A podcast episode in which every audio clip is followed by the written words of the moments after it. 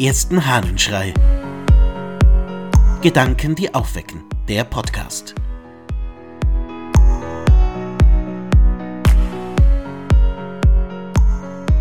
Genuss geschenkt.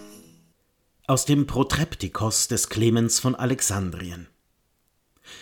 Werdet gerecht, spricht der Herr. Ihr, die ihr dürstet, kommt zum Wasser. Und ihr alle, die ihr kein Geld habt, kommt und kauft und trinkt ohne Geld.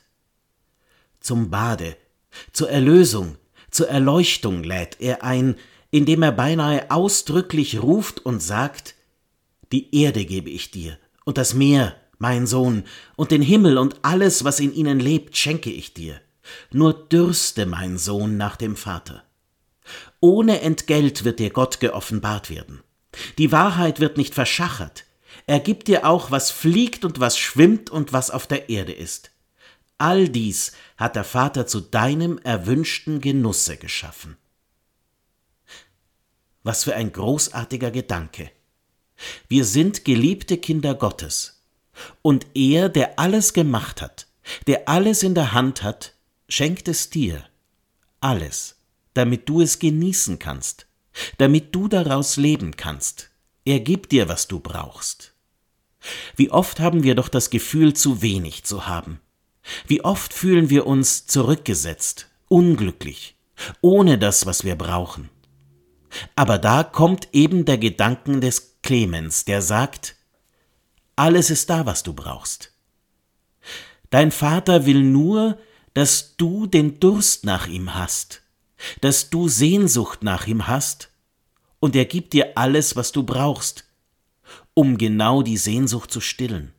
Er gibt dir, was du brauchst, um glücklich sein zu können. Du musst nur das genießen können. Und da, glaube ich, liegt der Hund des modernen Menschen begraben.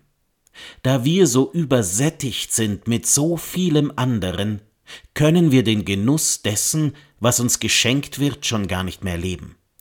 Da wir so vieles andere sehen, da wir so viel außerhalb von uns selbst sind, abgelenkt vom Leben, erkennen wir das, was wir genießen und aus dem wir leben können, schon gar nicht mehr.